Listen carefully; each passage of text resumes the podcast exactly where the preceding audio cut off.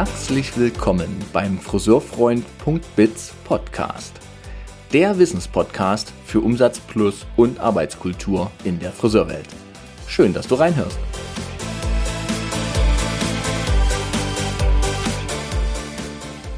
In dieser Podcast-Episode habe ich das große Vergnügen, mich intensiv mit Markus Pünnel auszutauschen. Markus Pünnel ist der, ich sage jetzt mal, Education-Chef von L'Oreal und hat ja natürlich einen riesen Einfluss auf die Entwicklung der Education-Landschaft in der Friseurwelt. Mein Herz, das wisst ihr alle, schlägt natürlich für Education. Immerhin habe ich das selber viele Jahre gemacht und tue es heute immer noch. Und dann ist es natürlich auch ein sehr spannendes Thema für mich. Wo entwickelt sich das alles hin? Und genau darum geht es auch in diesem Gespräch. Was ist die Zukunft von Education? Aber auch, welche Chancen sieht Markus für Friseure in Zukunft erfolgreich zu sein? Und wir haben einen sehr interessanten Austausch zu den Parallelen zwischen Hotellerie, was seine Lebenserfahrung aus seinem ersten Berufsleben ist, und was kann man als Friseur daraus lernen, als Friseurunternehmerin. Ein wunderbares Gespräch, lieben herzlichen Dank, Markus, hier nochmal auf diesem Wege für diese ja, tolle Stunde. Und dann wünsche ich euch jetzt viel Freude beim Hören dieser Episode.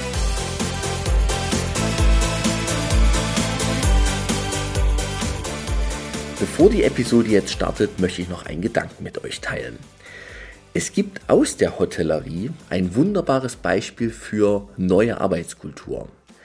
Bodo Jansen, Geschäftsführer von Upstals Boom Hotellerie, hat einen ganz besonderen Weg in seinem Unternehmen eingeschlagen, nachdem er Feedback von seinen Mitarbeitern bekam, dass das Unternehmen vor allem eins braucht, nämlich einen neuen Chef.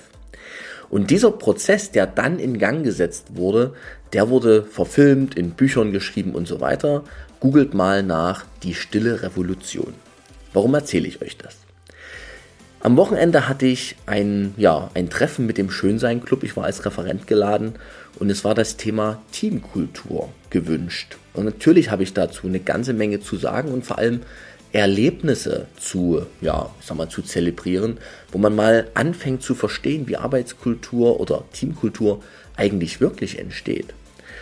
Und sich auf diesen Weg zu machen, macht total Sinn, denn ich habe wieder erlebt, wie bewegend und wie erleichternd das auch war, jetzt am Wochenende für die Teilnehmerinnen vom Schönsein Club, diesem Thema mal sich zu nähern, denn da ist ja ganz viel Hoffnung dabei. Wie schön könnte es sein, wenn wir als Team gemeinsam in eine Richtung gehen würden, wenn diese Reibungsverluste innerhalb des Teams nicht so groß wären, wenn man, wenn alle Beteiligten sich wirklich darauf freuen würden, wieder Montag früh im Salon zu stehen. Und deshalb biete ich euch das hier an der Stelle auch nochmal offiziell an.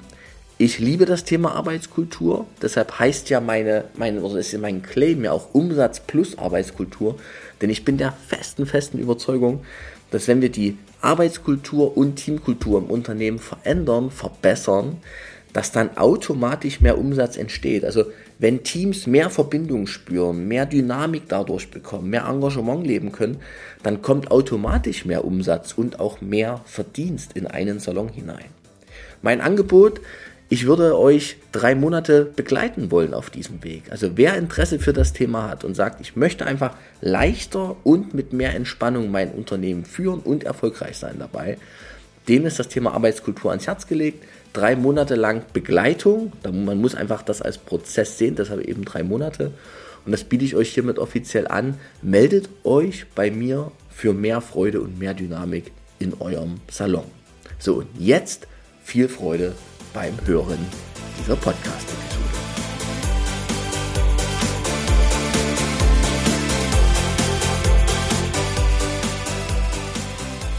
Liebe Hörer, liebe Schauer, eine Podcast-Episode, die für mich wieder was ganz Besonderes ist. Aus dem einfachen Grund, dass derjenige, der heute in meinem Podcast Gast ist, einen unglaublichen Anteil an der Gestaltung der Branche hat. Ich lasse euch jetzt nachraten, muss ich euch nicht lassen, steht eben im Titel, wer heute Gast ist.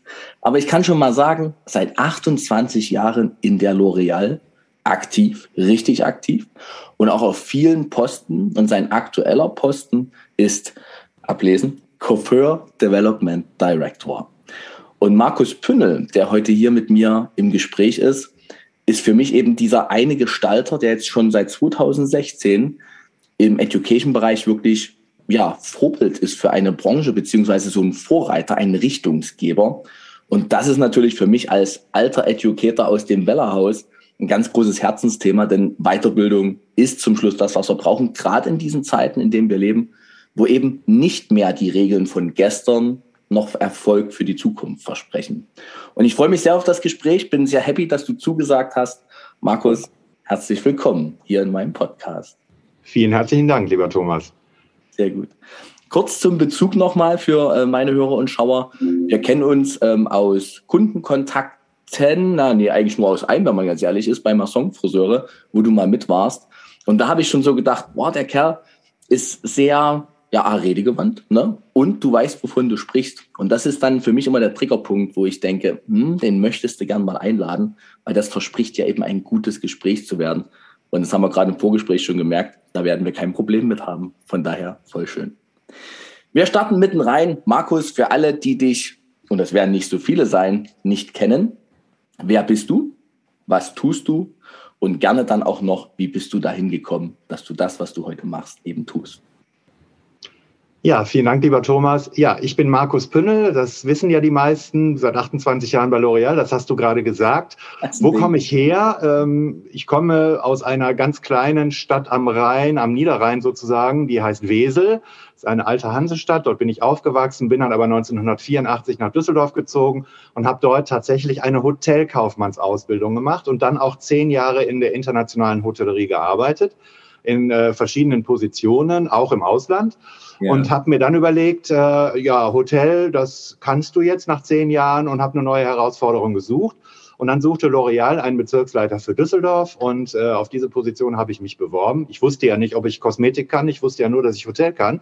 Und tatsächlich haben die mich dann genommen und das ist jetzt 28 Jahre her und seitdem habe ich also verschiedene Positionen bekleidet. Zuerst bei L'Oréal Professionell, bin dann im Jahr 2003 Vertriebsdirektor geworden für Redken, für Deutschland und Österreich, habe das dann siebeneinhalb Jahre gemacht, bin dann äh, in 2010 zurück zu L'Oréal Professionell und wurde dort Vertriebsdirektor für alle Bereiche das habe ich gemacht bis 2016 und dann wurde mir die Aufgabe zugetragen, Core Development Director zu werden für L'Oréal professionell. Ähm, und hier arbeite ich natürlich schwerpunktmäßig mit dem Education Team zusammen und das mache ich seitdem und sehr, sehr gerne. Das, das spürt man. Und man spürt, dass du deinen Lebenslauf häufiger erklärst. Ne? Also, da war jetzt keine drei Minuten. Respekt. Aber ich hake da rein.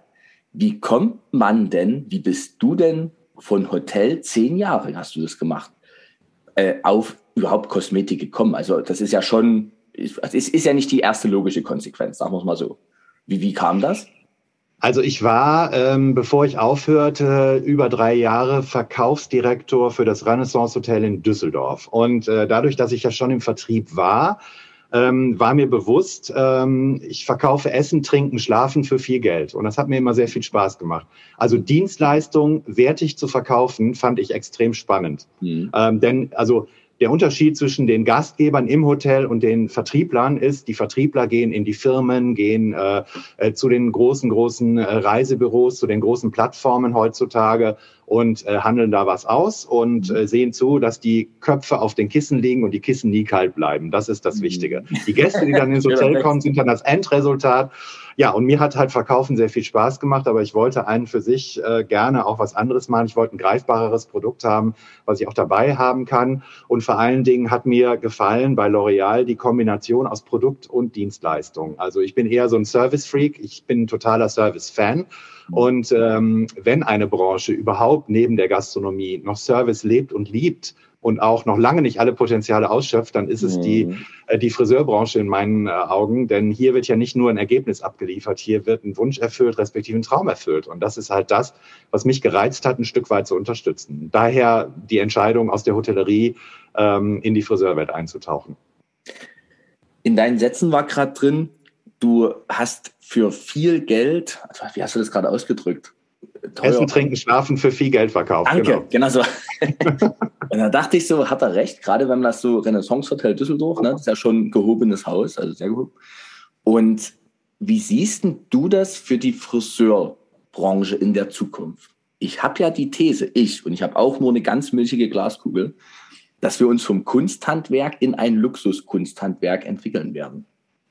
Ja, ich würde sagen, äh, alles, alles in, im Rahmen des Segmentes, in dem ich tätig sein möchte. Also ich kann im Luxus tätig sein, ja. Ähm, ich kann auch in Economy tätig sein, auch ja. Und ich meine, wenn wir in die Hotellerie gucken, dann sehen wir ja heute, Früher war das so, dass äh, die Luxushotels sehr teuer waren und eben ganz, ganz viel Service hatten und äh, die zwei oder drei Sterne Hotels waren in der Regel Landgasthöfe, nie renoviert, äh, alte Zimmer, altes Gebälk, altes mhm. irgendwas mhm. ähm, und die waren halt billiger. Dann kamen irgendwann so Ketten auf den Markt wie Motel One oder eben halt dann auch später die, die äh, Ibis-Hotels, die dann plötzlich mit frischen, coolen Produkten kamen, die dann gesagt haben, hier hat der Gast alles, was er braucht, äh, Drei-Sterne-Niveau, weil viele Services einfach nicht stattfinden, die er auch nicht bezahlt. Mhm. Und das waren dann plötzlich die Konkurrenten zu diesen ähm, eher äh, klassischen Hotels im Drei-Sterne-Bereich. Und auf einmal waren die viel billiger ähm, und konnten auf einmal viel, viel mehr. Und was hat die Drei-Sterne-Hotellerie im Privathotelleriebereich gemacht? Gejammert. Und hm. das ist so ein bisschen ähnlich. Da gibt es ganz viele Parallelen, Markus, ganz viele. Und ganz viele Parallelen, ja. Mhm. Und ich finde, ähm, ich finde nicht, dass man sich zu einem Luxusbereich äh, ausbereitet, aber ich bin der Meinung, ähm, dass Services bezahlt werden müssen, auch beim Friseur und dass wir dahin kommen müssen, dass der Endverbraucher das auch versteht. Wenn er einen guten Service bekommt, egal ob im Economy oder im Business oder First Niveau, bleiben wir mal bei diesen drei Kategorierungen, dann, ähm, dann muss er das auch bezahlen. Und da finde ich, ist noch viel Potenzial, das an den Endverbraucher ranzubringen. Mhm ranzubringen, dass er es eben auch merkt, was für eine Qualität er bekommt und dass das was genau. Besonderes ist, wenn es denn was genau. Besonderes ist. Richtig. Weil jetzt kommen wir ja trotzdem an den Punkt, ich kann mich natürlich als Friseur entscheiden, bin ich Ibis oder äh, wie auch immer diese Ketten damals hießen, oder bin ich eben Renaissance Hotel. Genau. Trotzdem werden ja alle Preise in der Branche steigen. Ja, natürlich. Auf jeden und, Fall. Und das müssen damit, sie auch.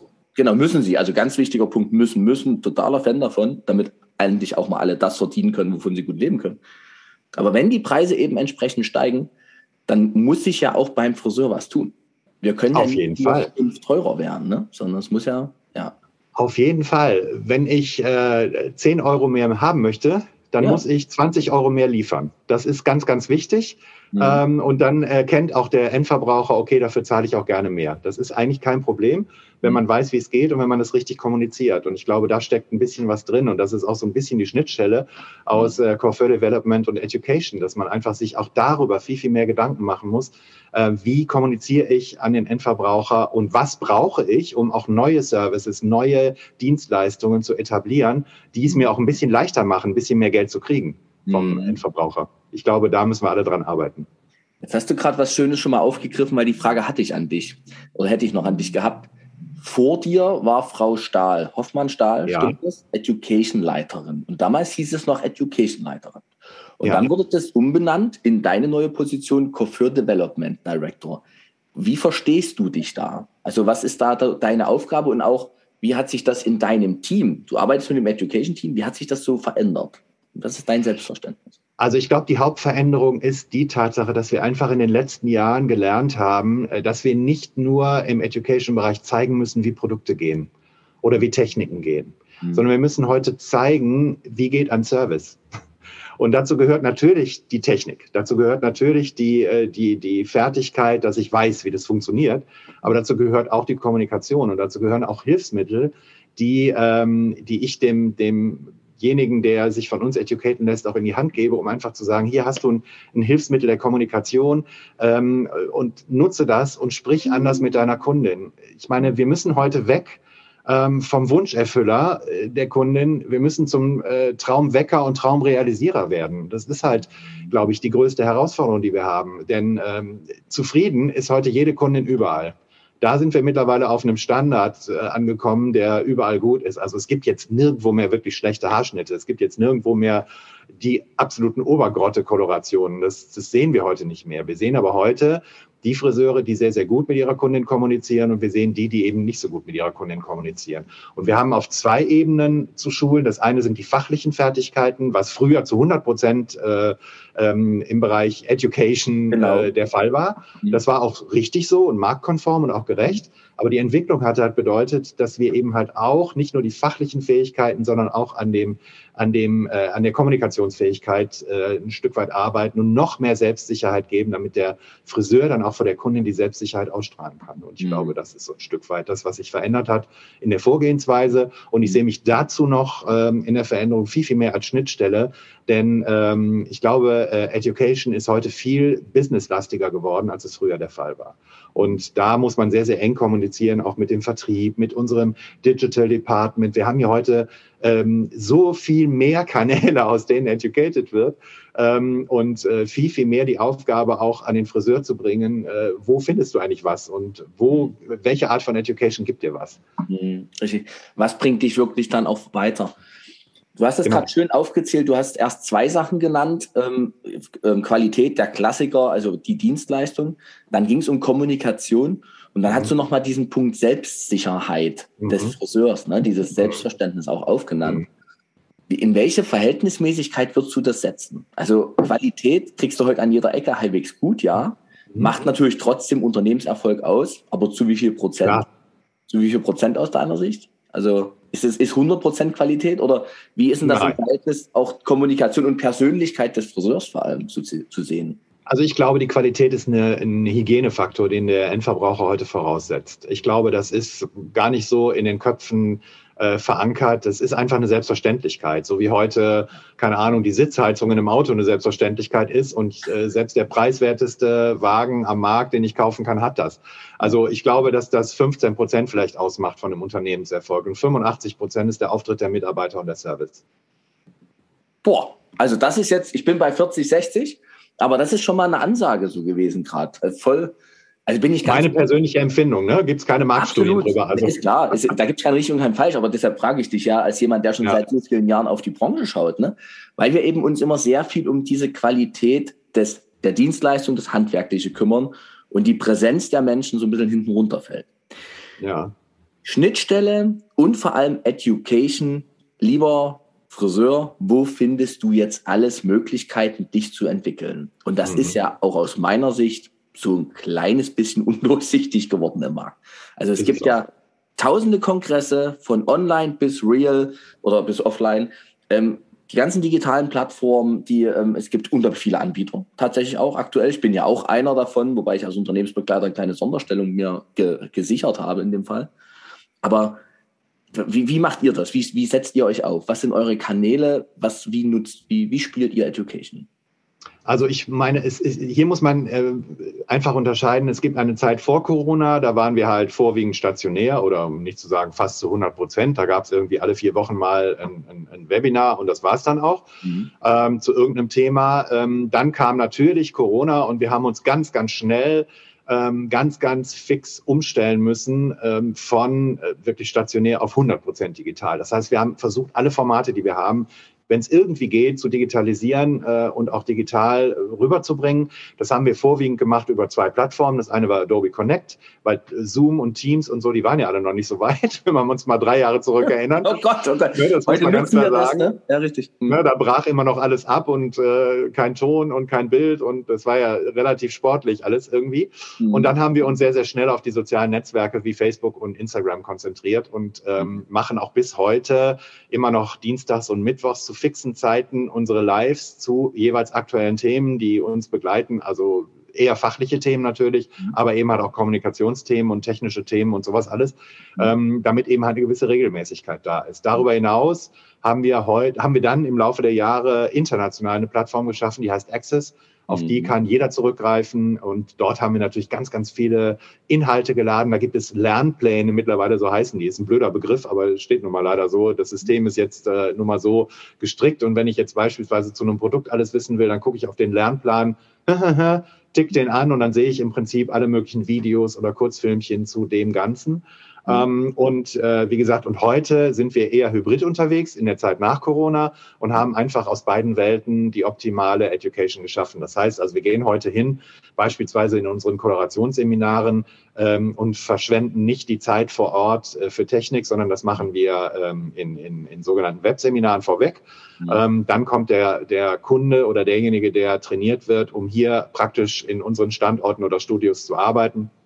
Und äh, dort machen wir nicht eine Koloration, sondern zwei, weil wir einfach die Theorie nicht mehr haben. Und genau. äh, wir glauben, dass der Lerneffekt viel größer ist. Mhm. Ähm, und deswegen haben wir uns insofern total verändert. Und es gibt eine eine äh, Plattform. Es gibt so einen Link, der heißt äh, so ein Lead Me Link, den schicken wir natürlich jedem zu, der sich informieren möchte. Ähm, und da findet man dann genau, wo man was findet. Da gibt es das Ausbildungsprogramm, den Seminarkatalog, die Termine und weiß der Henker was nicht alles. Da sind alle Dinge hinterlegt, die äh, der Friseur, der sich für uns interessiert oder eben halt mit L'Oreal professionell ein Stück weit ähm, ja, mehr Selbstsicherheit und ähm, mehr Know-how bekommen möchte, wo er sich informieren kann. Mhm. Und wir posten regelmäßig auf Instagram natürlich äh, unsere nächsten Themen für die Lives. Und in den Lives kommunizieren wir dann auch diese Links. Also von daher, das schließt sich dann. Wir versuchen somit den Kreis zu schließen. Mhm. Und äh, wir haben tolle Ergebnisse erreicht in 22, muss man sagen. Ich meine, wir sind ja jetzt nicht in Deutschland äh, der unangefochtene Marktführer. Und trotzdem konnten wir ganz, ganz viele Friseure, die uns im Education-Bereich nicht gefolgt waren bis dato, eben halt erreichen. Und das macht uns sehr stolz, weil früher haben wir natürlich nur die Kunden erreicht vor Corona, die uns kannten über ja. die stationären Seminare. Heute erreichen wir viele Kunden, die uns nicht kennen und kennenlernen. Und das ist schön, weil dadurch auch ein großes Interesse kommt an mhm. L'Oreal. Ich hätte dich jetzt noch gefragt, wie eben das, ähm, wie die Resonanzen sind. Also nicht nach Zahlen jetzt, würde ich dich jetzt nicht fragen, aber wie hat sich das eben entwickelt? Ist das mehr geworden auf der Access-Plattform? ja, so? auf jeden Fall. Kannst du also mal so ganz haben, grob, wie, wie viele Menschen nutzen das? Weil, Achtung, also wir, oder sag also, wir, haben, hm? wir haben seit Launch, äh, kann ich sagen, also um die 30.000 User auf Access die mhm. auch regelmäßig da aktiv sind und die sich auch immer, wir sehen das ja immer, wenn neuer Content eingestellt wird, wie der dann aufgerufen wird. Ja, ja. Ähm, und das ist, also ich rede jetzt hier von Deutschland und Österreich, ich spreche jetzt nicht von allen mhm. anderen Ländern. Mhm. Ähm, das ist natürlich weltweit sind das, was sind eine halbe Million oder so, keine Ahnung. Ja. Auf jeden Fall, ähm, ja, das sind viele und viele kommen auch über Access, gewinnen die ihr Interesse an L'Oreal und fragen dann an nach anderen Ausbildungseinheiten, die wir anbieten. Mhm. Und äh, so schließt sich das. Also ich glaube, die Kommunikation ist heute sehr wichtig über viele, viele Netzwerke, mhm. damit die Leute wissen, dass es dich gibt. Ne? Thema Sichtbarkeit total. Und was mir an deinen Worten auffällt, ist, Wissen ist überall verfügbar. Ne? Also wenn ja. du dich da anmeldest, du kannst ja, ähm, also ich kenne ja die, die Access-Plattform, äh, also du kannst dich ja eigentlich zum Friseur ausbilden.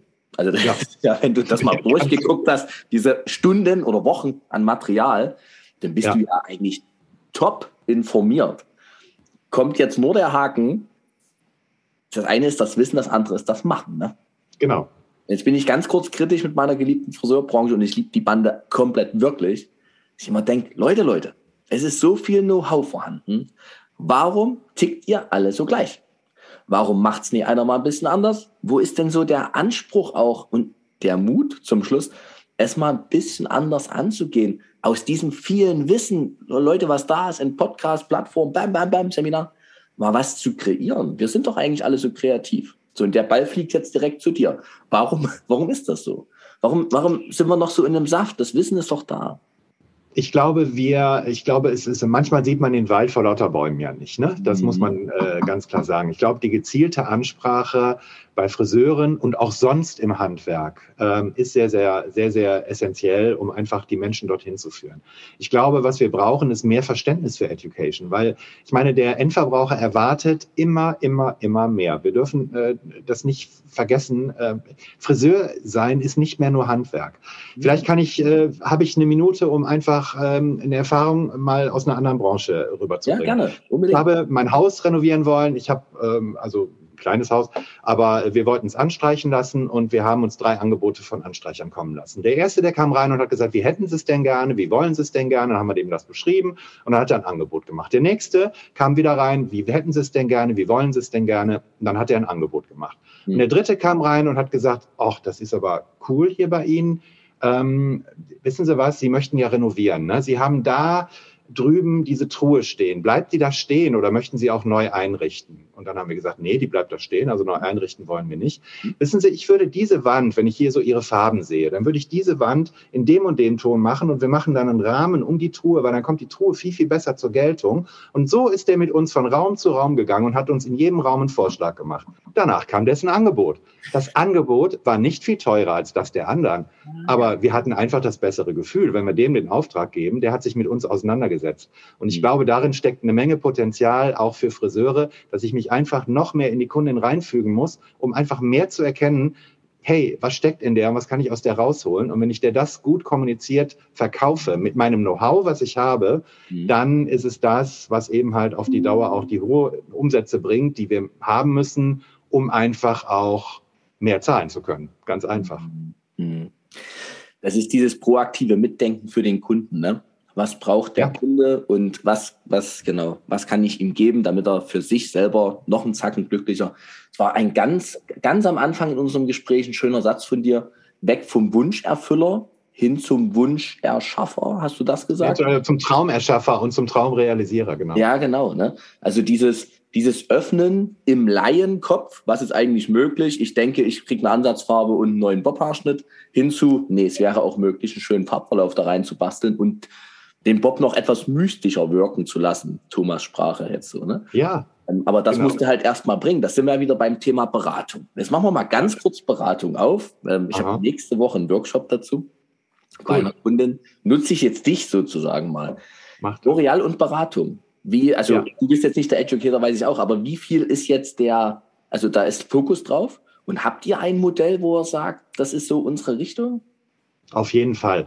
Also das erste ähm, ist auf jeden Fall, muss Beratung heute visueller werden. Wir haben heute die Situation, da sitzt eine Kundin im Stuhl, die ist brünett und die sagt, ich möchte gerne blond sein. Und dann rennt der Friseur los und holt irgendwie aus irgendwelchen ähm, Dingern, irgendwelche Meschen kämmt die dann in, die, in, in, in, in, den Pony ein etc., anstatt einfach die von L'Oreal kreierte gratis Style My Hair App Pro zu laden und der Kundin einfach zu zeigen, wie sie blond aussieht. Mhm. Es ist so ein cooles Tool. Da ist mittlerweile eine Diagnose, äh, jeder Schritt der Diagnose mit drin. Ich kann mit der Kundin virtuell am Bildschirm kommunizieren und ihr selber zeigen, wie sie an sich aussieht. Ich kann jede einzelne Kreation, die ich selber habe, da reinladen und habe ein Moodboard mit meinen eigenen Ergebnissen, um der Kundin zu zeigen, guck mal hier, das können wir aus dir rausholen. Ähm, warum nutzen die Leute das nicht? Also äh, gute Frage. Nutzen das. Unsere nutzen das, die haben teilweise diese Ständer mit diesen, mit diesen Bildschirmen da stehen, wo dann am Beratungsplatz so eine Beratung durchgeführt wird mit der Kundin. Die Kundin kriegt ihr Foto mit nach Hause, die Kundin kriegt die Simulation, guck mal, so siehst du in blond, in rot, in was weiß ich auch immer aus. Also wenn du das Beratungsseminar ähm, gibst, äh, lad dir die Styler Hair Pro einmal runter und guck dir das einfach an. Mhm. Es ist wirklich ein super cooles Teil, jetzt gerade frisch äh, neu entwickelt für Inoa, wo auch Rezepturvorschläge sogar drin sind, die der Stylist für sich nutzen kann, ähm, um einfach sicher zu gehen, hey, habe ich die richtige Diagnose gestellt und äh, habe ich mir das Richtige überlegt? Einfach nochmal so als eigener Checkup. Das ist wirklich cool. Ähm, und ich glaube, man muss einfach interessanter werden für die Kundin schon in der Beratung. Ich meine, alles wird virtuell. Die wollen selber auf Knöpfchen drücken etc. Und dann mhm. sollten wir es denen doch auch geben. Warum nicht? Das Virtuelle ist der Punkt und ich sehe natürlich dieses Bedürfnis der Kundin jetzt gerade dahinter. Klar, wenn ich schon mal auf dem Bild kurz gesehen habe mit dem Blond, ist eigentlich okay, ne? Dann traue ich mich auch. Dann muss ich Natürlich. nicht tausendmal reden und überzeugen, sondern ich, ich will ja als Kundin im Grunde, wie immer im Leben, am liebsten vorher wissen, bevor ich das Geld ausgebe, was dabei rauskommt. Ne? Ja. So, ja, die absolut. Sicherheitsempfinden wird natürlich durch so eine App sehr, sehr gut ähm, gefördert. Voll gut, ja. okay. Hm? Du wolltest noch das ist, glaube ich, ein wichtiger Punkt. Und wir müssen einfach auch wissen, an welchen Kunden, an welchen Stationen im Salon fühlt sich die Kundin wohl und wo fühlt sie sich nicht wohl. Ne? Wo sie sich immer wohlfühlt, ist am Becken. Sie kriegt äh, ihre Haare schamponiert, sie kriegt vielleicht noch eine kleine Massage dazu. Das findet die super. Das ist halt perfekt. Dann kommt die Koloration. Nee, da kommt der Schnitt erstmal. Und dann ist eben halt die große Frage, was ist ein Zentimeter? Ne? Für die Kunden ist es äh, so und für den Friseur ist es so. Ja, ähm, und damit fängt dann schon die erste Unsicherheit bei der Kundin an. Die zweite Unsicherheit kommt dann bei der Koloration. Hat er auch wirklich verstanden, dass ich einen Kupfer meine und nicht einen Mahagoni und so weiter und so weiter. Ähm, und dann geht's eben halt weiter an den, äh, an den üblichen Stationen. Eine Menge Angst kann ich der Kundin schon nehmen, äh, wenn ich vorher sage, pass mal auf, das und das haben wir abgesprochen, das und das ist der Preis und das ist die Zeit, die wir dafür brauchen. Hm. Einverstanden, liebe Kundin, ja oder nein? Weil dann hat die alles genug. Dann kann die sich auch entspannen bei der Farbe, dann kann die sich entspannen beim Schnitt, weil dann ist genau das Sender-Empfänger-Verhältnis zwischen Kunde und Friseur hergestellt. Hm. Und ich glaube, darin steckt ein Riesenpotenzial. Wenn das gemacht wird, dann äh, haben wir schon eine Menge erreicht und sehr viel mehr Umsatz. Sehr viel mehr Umsatz. Und jetzt äh, war wieder so ein schöner Punkt drin, diese Preisklarheit von Anfang an. Ne? Mhm. Das ist so ein wichtiger Punkt. Niemand würde im Restaurant ein Gericht bestellen, wo der Preis nicht dahinter steht. Wird Richtig. nicht machen. Ne? Nee. Beim Friseur oder wir Friseure, ganz allgemein, provokant von meiner Seite, wir setzen uns hin, sprechen mit der Kundin und denken uns, naja, ganz zum Schluss weiß ich, was ich abkassieren muss. Geht nicht. Eigentlich geht es genau. nicht. Ne? So. Da musst du dich eben auch nicht wundern, wenn der Kunde unsicher hat und das heißt äh, Unsicherheit spürt oder Angst hat und nicht unbedingt in Kauflaune ist. Ja, und vor allen Dingen, ich, ich äh, darf, glaube ich, auch nicht den Fehler machen, wenn die Kundin da sitzt und will, kommt mit so einem Balayage-Bild an äh, aus Instagram und zeigt der, der Friseurin, äh, pass mal auf, ich will diesen Look, dann mhm. muss ich halt den Look verkaufen. Bei der Kundin ist total egal, ob ich dafür drei Schritte für eine Dekoloration brauche äh, oder ob ich direkt loslegen kann. Das ist ja total wurscht. Die will wissen, was, was kostet mich der Look mhm. ähm, und wie lange bin ich dafür hier. Und ich glaube, das ist das Einfachste, wenn man dann sagt, alles klar, den Look mache ich dir, kein Problem. Es sind jetzt ein paar Arbeitsschritte nötig, aber das macht nichts. Wir brauchen jetzt viereinhalb Stunden dafür. Hast du so viel Zeit, ja oder nein? Mhm. Und äh, wenn ja, das ist dein Preis und jetzt legen wir los. Genau. Und dann freut die Kundin sich und dann kommt dieser Traum, dann sieht die sich schon da Walle, Walle am Strand entlanglaufen mit ihrer neuen Balayage und ist schon in Gedanken im Urlaub. Das ist ein Traum. Sehr schön. Sehr schönes Bild, sehr schönes Bild. Also Beratung im Fokus finde ich gut, dass er das macht.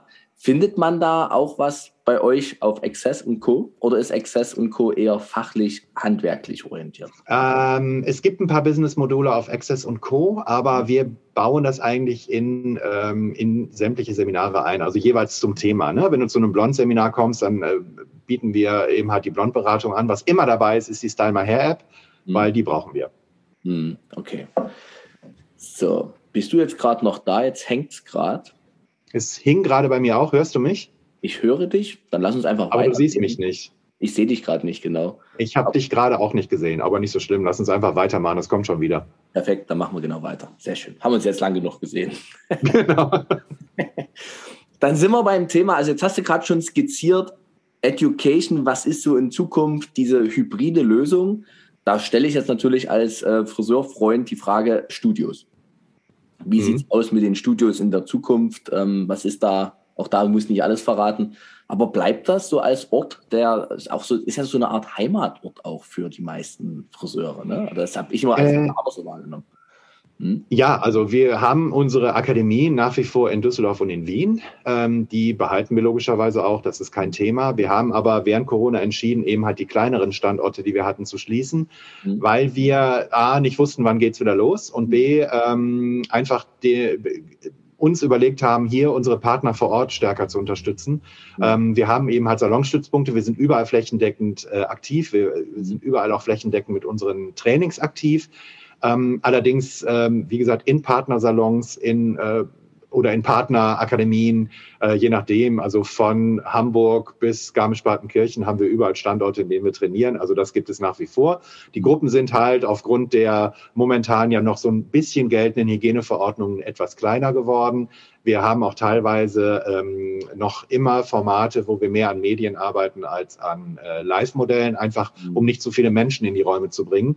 Ähm, aber das wird jetzt nach und nach und nach lösen wir das auf. So ähm, liberaler ähm, jetzt die Welt wird, umso liberaler werden wir jetzt auch. Aber noch ist es halt von Bundesland zu Bundesland ein bisschen unterschiedlich, wie manches gehandhabt wird. Und aus dem Grunde haben wir uns entschieden, ähm, das eben halt so noch zu machen, bis wir überall eine einheitliche Lösung haben. Hm, ja, sehr gut. Aber wir sind überall, ja. Zwei Akademien betreiben wir selber, die restlichen sind Standorte von unseren Partnern.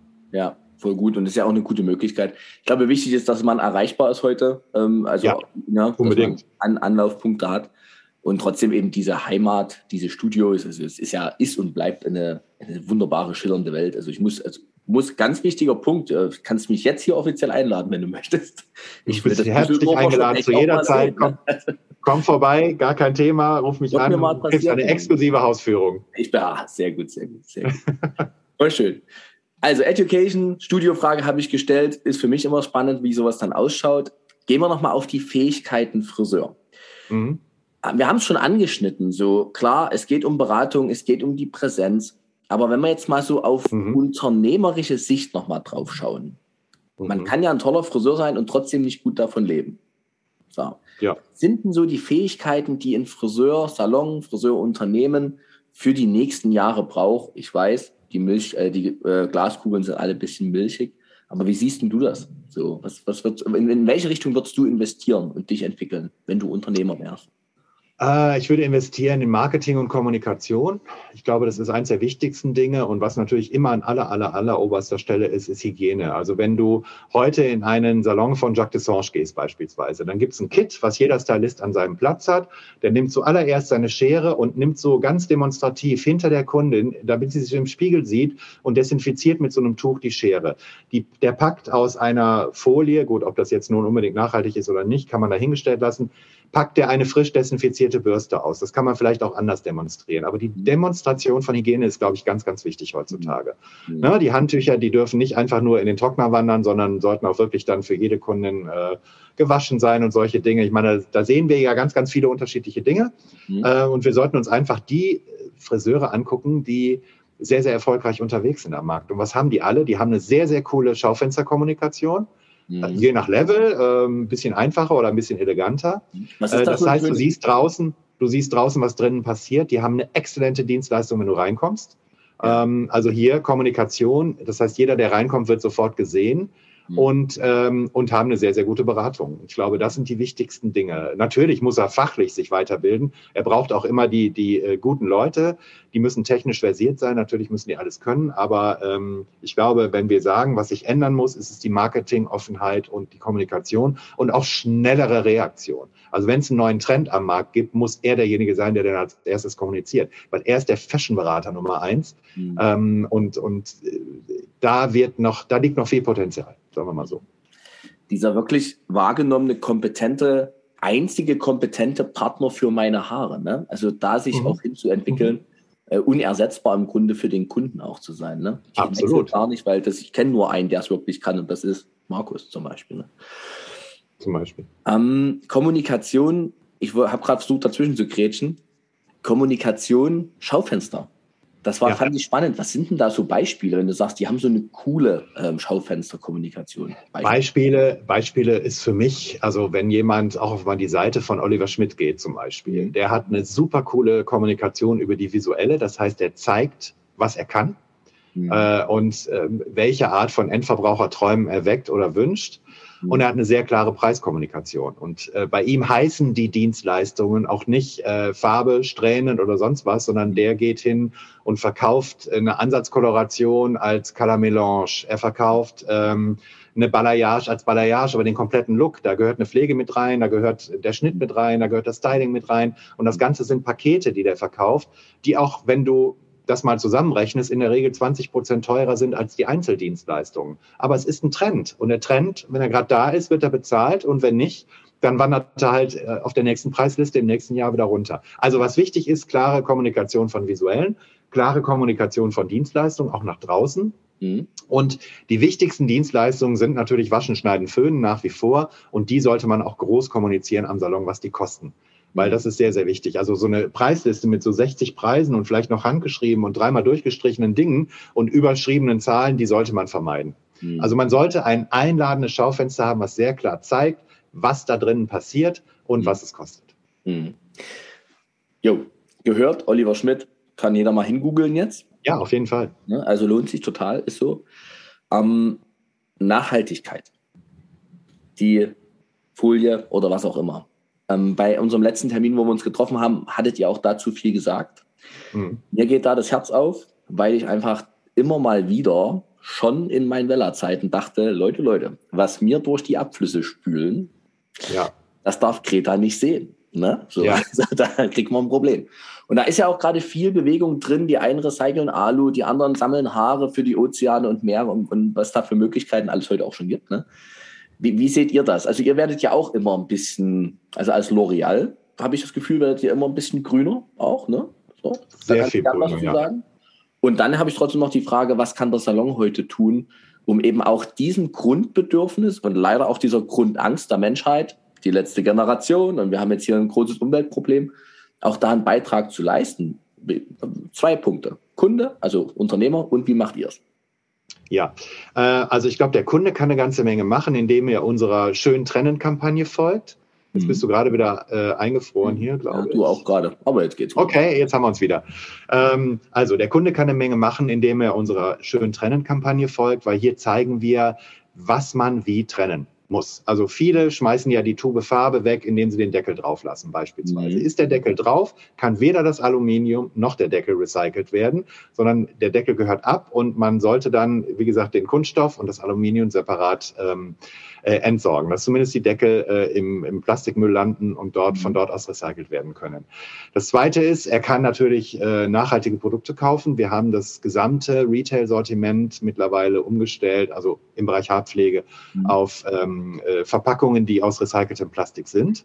Das ist das eine. Er kann ähm, ähm, beispielsweise ja, auf jeden Fall schon mal eine Mülltrennung äh, machen. Er mhm. kann die Haare sammeln für eben halt diesen, äh, diese Haare für den Ozean, für diese mhm. Initiative, die wir auch stark unterstützen werden. Mhm. Ähm, er kann vor allen Dingen auch, ähm, wir werden jetzt im Mai, denke ich, einen, einen Wasserhahn, äh, den wir mit einem Startup entwickelt haben, die heißen Giosa, das nennt sich Water Saver, kann er installieren an den Waschbecken und äh, hat dort bis zu 53 Prozent Wasserersparnis, sowohl im warmen Wasserbereich wie auch im Kaltwasserbereich, weil der so eine neu entwickelte Düse hat, die eben halt noch mehr spart als alle anderen Wassersparhähne am Markt mhm. und ohne aber auf den Druck zu verzichten, weil den brauchst du ja, wenn du eine Koloration hast. Die Farbe runterzukriegen, das war nämlich gerade Richtig. der Friseur in nee, nee, das, das, Ja, das war die große Challenge, die wir an Giosa gestellt haben bei der Entwicklung, dass wir gesagt haben, okay, Wasserdruck bitte erhöhen, wenn mhm. geht ähm, und ähm, dafür weniger Verbrauch zum Beispiel. Das kann man machen. Ähm, man kann Gut, da mache ich jetzt ein bisschen Reklame in eigener Sache. Wir lancieren ja gerade die INOA, die ammoniakfreie Koloration der Zukunft neu. Und hier sind zum Beispiel ähm, die Farbtuben erstmalig in komplett recyceltem Aluminium oder zu 95 Prozent recyceltem Aluminium, weil es zum ersten Mal gelungen ist, eine oxidative Koloration in eine recycelte Aluminiumtube zu packen. Und auch die Verschlüsse sind äh, aus recyceltem Kunststoff. Mhm. Wir haben auch nicht mehr diese Gebrauchsanweisungen, die man sonst wie so ein Medikamentenzettel immer in den ja. Tuben hatte ja. äh, haben wir nicht mehr als Zettel drin, sondern auf die Innenseite der Tube gedrückt. Also wenn einer wissen will, wie das funktioniert, der muss einfach nur die Tubenverpackung einmal öffnen und hat den Gebrauchs die Gebrauchsanweisung innen in der Tube auf der Pappe. Ähm, das spart 35 Millionen, äh, 35 äh, Millionen Tonnen äh, Papier in der Herstellung. Also wir arbeiten unwahrscheinlich viel an solchen Kleinigkeiten im Moment. Äh, wir sind in Deutschland sowohl mit dem Logistikzentrum wie auch mit unserer Fabrik, die wir ja haben, äh, komplett CO2-neutral. Mhm. Und hier mit dem Standort in Düsseldorf auch. Und L'Oreal hat zum Ziel, sich zum Ziel gesetzt, die planetarischen Grenzen bis zum Jahr 2030 überall zu respektieren. Das heißt, wir möchten also hier weitermachen und arbeiten an ganz, ganz, ganz vielen Recycling, ähm, Recycling-Themen, auch eigenen Anlagen, die einfach dafür sorgen, dass zum Beispiel unser Abwasser aufbereitet wird, etc. Und äh, mhm. da sind ganz, ganz viele Initiativen bei L'Oreal am Start. Aber wie gesagt, die äh, Friseure, ähm, Friseure schön trennen Kampagne ist eine davon und da kann der Friseur sich anschließen und ganz viele gute Dinge tun. Mhm. Ich glaube, dass das wichtig wird für die Zukunft, das eben auch in einer gewissen Weise draußen dran zu schreiben. Ne? Und es gibt ja auch, um mal von L'Oreal ein kleines Stück kurz weg, fast alle Anbieter haben ja gerade das auf dem Fokus. Ja. Sehe es aber leider noch zu selten an den Salons. Also das mhm. ist so, dass man draußen wirklich mal es ist ja auch gar nicht so einfach, muss man mal ganz kurz realistisch sein. Du hast das gerade so geschildert, was L'Oreal da alles tut. Das sind ja viele Kleinigkeiten, hast du so, so benannt. Aber das kostet ja alles auch Geld. Punkt. Das ist ja, ja nicht, das ist ja nicht, wir machen es aus recycelt und deshalb ist es billiger, sondern wir machen es aus recycelt und eigentlich kostet es mehr. So, ne? Es geht ja wirklich um diesen äh, Umweltaspekt. Und für die Salons ist es eben auch ein gewisser Aufwand, es wirklich zu tun. Also mhm. Greenwashing, ich mache mir einen Zettel draußen dran, das ist ja einfach. Aber es wirklich zu tun, ist eben doch gar nicht so trivial. Ne? Okay, Nachhaltigkeit würde ich mal als Trend noch mit draufnehmen, wenn es um das Thema geht, Unternehmensentwicklung für die neue Zeit. Cool. Ja. Was siehst du allgemein noch für Herausforderungen in der Branche? Du guckst ja seit vielen Jahren da drauf, du hast viel Entwicklung miterlebt. Was sagst du, was ist heute dran? Wo müssen wir uns ähm, jetzt nicht nur fachlich oder vom Unternehmens Auftritt her, sondern wirklich, was, was sind die Herausforderungen? Ich denke an Mitarbeiter, ich denke an Preisakzeptanz der Kunden, ich denke an und, und, und, neue Dienstleistungen. Wo siehst du da die großen Schrauben? Also ich sage mal so, wir haben äh, gelernt, dass wir in einer Zeit wie Corona, ich meine, der Markt zeigt es uns, wir haben 20 Prozent der Kolorationskundinnen verloren, weil sie entweder gelernt haben, wir machen das selber oder wir äh, genau. äh, oder sie haben gelernt, äh, ich brauche keine Koloration mehr, ich lasse mein Grau rauswachsen. Ähm, ich glaube, umso mehr ist es an der Zeit, die Professionalität wieder stärker in den Vordergrund zu rücken in der Dienstleistung. Wir dürfen einfach nicht so sein wie früher. Wir dürfen nicht eine Ansatzkoloration jedes dritte Mal einfach nur durchziehen und all diese Dinge. Das ist vorbei. Wir müssen das zelebrieren. Wir müssen lernen, die Dienstleistungen vor der Kundin zu zelebrieren. Dann zahlt sie auch dafür. Ähm, und dazu gehört, dass immer zwei Farbschalen da stehen müssen. Mhm. und immer ähm, auch mit der Kundin darüber gesprochen wird. Im Idealfall noch vor der Kundin die Farbe auch gemixt wird, damit sie sieht, dass ihre Farbe aus vier unterschiedlichen Tönen besteht ähm, und einfach auch erkennt, hier passiert etwas, das kann ich zu Hause nicht. Mhm. Und das müssen wir auch der Kundin, die trotzdem kommt, zeigen, weil mhm. das wird wiederum mehr Kunden auch wieder in unsere Stühle packen, weil irgendwann haben die alle das Gefühl, dass die Längen und Spitzen ein bisschen abgesagt sind. Lass sie das noch ein halbes Jahr lang selber machen, dann sind irgendwo die Ansätze auf einer Tonhöhe sieben und die Längen auf einer Tonhöhe zwei. Und von daher ähm, werden die dann schon wiederkommen. Und dann müssen aber eben halt auch die Friseure so weit befähigt sein, ähm, das eben halt wieder reparieren zu können und der Kundin dabei ein richtig gutes Gefühl zu geben und sofort auch fürs nächste Mal schon mit vorzubeugen. Und ich glaube, da steckt so viel Potenzial drin. Ich meine, wer macht denn den Termin fürs nächste Mal? Ähm, schon direkt aus. Ne? Wer schickt eine SMS-Reminder, dass es diesen Termin gibt? Und all diese Dinge. Also ich glaube, modernisieren in puncto äh, Technologie ist sicherlich äh, eine der großen Herausforderungen, die die Branche hat. Die Branche aber nicht nur alleine, sondern alle Handwerksbranchen haben das. Und wir müssen weg vom Handwerk hin zum kreativen Künstler, der einfach sein Geld wert ist. Das ist der wichtigste Punkt. Wir müssen einfach das kriegen, äh, was wir verdienen. Aha, sehr, sehr guter Punkt. Thema Verdienen. Mitarbeiter. Mhm. Herausforderung finde ich, arbeite mit vielen filialisierten Unternehmen zusammen. Und da ist es einfach mal so, da Menschen, neue Mitarbeiter zu gewinnen, ist ein Riesenthema. Mhm. Abwanderung, ich muss gestehen, ich habe gar keine richtigen, echten Zahlen. Vielleicht hast du mal eine. Wie viel haben wir denn in Corona wirklich Menschen aus der Branche verloren? Also es sind immer so Schätzungen, die mir angetragen werden. Ich nenne jetzt keine, aber wo ich so es sind, es sind ja ein paar weg und es kommen ja keine nach. Und jetzt ist mhm. irgendwie schon die Frage, was müssen wir denn auch den Mitarbeitern mal bieten? Wo muss auch der Unternehmer mal anfangen hinzudenken, damit Mitarbeiter diesen Job auch wieder als, oh Gott, wieder als attraktiv empfinden und bleiben? So, die meisten empfinden sie als attraktiv, aber es gibt Bedingungen, die kennen wir alle. Thema Bezahlung, das ist nicht immer so attraktiv. Wie siehst du das, Mitarbeitergewinnung? Also ich, ich sag mal so, wenn es nur an der Bezahlung liegen würde, dann hätten wir in keinem der Berufe, die jetzt nicht so doll bezahlt werden, äh, Leute. Mhm. Das ist sicherlich ein wichtiger Punkt und ich glaube auch, dass die mehr verdienen müssen, um einfach, ähm, um einfach zu zeigen, dass man richtig gut davon leben kann. Es ist, muss einfach so sein, wie jede andere Dienstleistung aus. Es gibt keinen Grund, es gibt keinen Grund, warum ein Installateur 60 Euro pro Stunde auf die Rechnung bucht und ein Friseur noch nicht mal 20 haben darf. Das gibt keinen Grund. Nein. Und ich glaube, da muss man ganz, ganz stark dran arbeiten. Das ist eine große Herausforderung. Das ist aber nur eine von denen. Mhm. Zweite ist die Modernität, die Coolness der Branche. Mhm. Es gibt so coole Branchen, die, ähm, die die jungen Leute ansprechen. Was weiß ich, alles, was mit Social Media zu tun hat, ist mhm. momentan ein Riesenhype. Ähm, alles, was irgendwie modern ist, was mit, ähm, mit Entwicklung zu tun hat, ist halt ein, ein, ein großer Hype im Augenblick. Wir sehen das ja selber bei uns auch. Also die Leute, die hier kommen, die äh, bewerben sich für Jobs, die hatten wir vor fünf Jahren noch gar nicht. Digital Manager und all diese ganzen Dinger, ähm, äh, ne, was es so alles gibt. Und ich glaube, wir kommen eben halt ähm, äh, auch nicht drum rum, der Friseurbranche einen neuen Zeitgeist einzuhauchen. Das ist mhm. einfach so. Und dann attraktierst du auch wieder Leute. Aber ich glaube, da sind ganz, ganz viele Faktoren nötig. Das eine ist die Attraktivität der Berufe. Das zweite ist, jeder, jeder Friseur, der der äh, in Zukunft auch noch Mitarbeiter haben will, sollte wieder ausbilden. Jeder Friseur, der in Zukunft Mitarbeiter haben will, sollte auf die weiterführenden Schulen gehen und dort einfach ähm, mal eine Tupperparty zum Thema Friseursein veranstalten. Wir brauchen leuchtende Beispiele, gute Beispiele von Friseuren, denen die Leute, es gibt sie ja, es gibt sie ja auch in Deutschland. Ich meine, ich war jetzt gerade bei der Grenzenlos-Veranstaltung letzte Woche in Kalka. Das war mhm. halt so cool, weil es halt völlig industrieunabhängig war. Es war alternativ, es war modern, alle hatten ihre Handys dabei, jeder checkte sofort und hat gepostet auf Instagram, äh, was das Zeug hielt. Das ist halt die neue reelle Welt und der muss ich mich stellen. Da kann ich nicht einfach sagen, du kommst zu mir als Azubi und fegst zwei Jahre lang nur Haare.